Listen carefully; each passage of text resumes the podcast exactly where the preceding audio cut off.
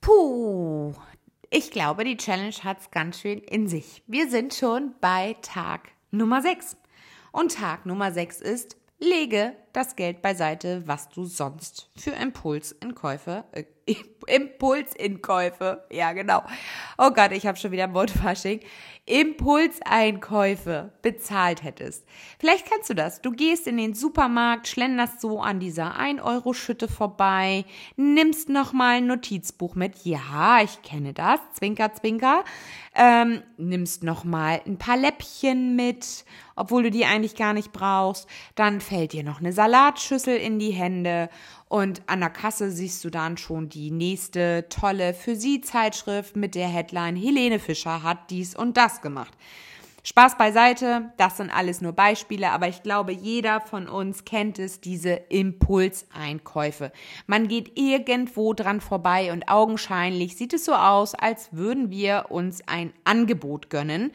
Doch im Endeffekt zu Hause stellen wir fest, hm, ihr habt gerade ausgemistet, hätte ich jetzt vielleicht mal nicht kaufen sollen und hätte es lieber im Laden stehen lassen sollen. Ich möchte dir mit diesem Tipp einfach mal die Möglichkeit geben, über dein Kaufverhalten nachzudenken. Ich will das nicht kritisieren, ich will das nicht an den Pranger stellen, lediglich einen kleinen Impuls geben und das nächste Mal so ein bisschen die Stopptaste zu drücken. Das heißt, wenn du das nächste Mal in einer Shopping Mall bist und du brauchst jetzt nicht unbedingt die 20. Jeanshose im Schrank oder du brauchst jetzt auch nicht unbedingt das neueste Buch von Cody McFadden oder Sebastian Fitzek, dann setze dir einfach mal diese Dinge auf eine Wunschliste. Ähm, erstens, bald ist Weihnachten. Du hast dann vielleicht auch eine Wunschliste, die du deinen Familienmitgliedern mitteilen kannst. Das bedeutet, du kriegst auch nur die Sachen geschenkt, die du dir auch wirklich wünschst. Die anderen müssen sich nicht ganz so viel den Kopf zerbrechen, was sie dir dann schenken und ob das Geschenk dann bei dir ankommt. Also setz diese Dinge einfach mal auf eine Wunschliste oder auf eine ich hätte gerne Liste.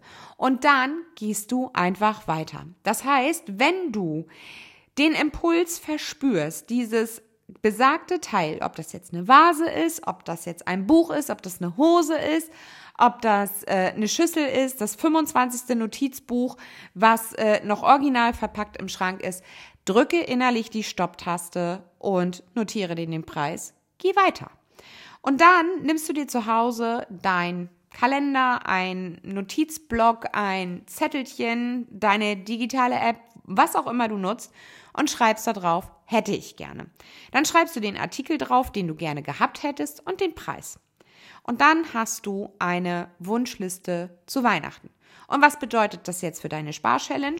Du hast in dem Fall nichts ausgegeben, hast eine Wunschliste erstellt und diesen Betrag, der dahinter steht, den zahlst du wieder mal auf dein Extrakonto oder holst es dir in Bar.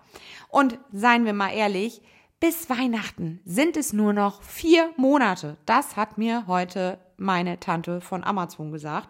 Vier Monate, elf Tage, nein, ja, elf, elf Tage und drei Stunden war es, als ich sie gefragt habe oder so.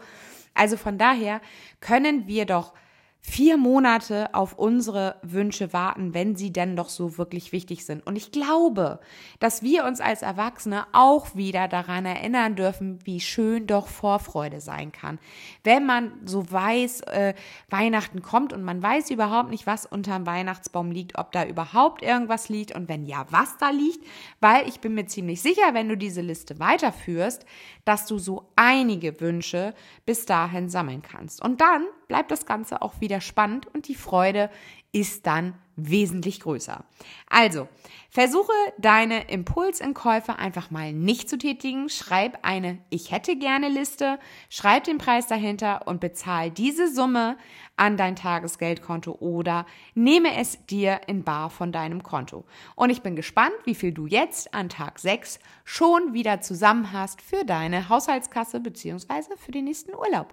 Also, wir hören uns morgen beim Abschluss dieser Challenge, nämlich mit Tag 7. Bis dahin wünsche ich dir alles Liebe, alles Gute. Bis dann, deine Sani. Ciao!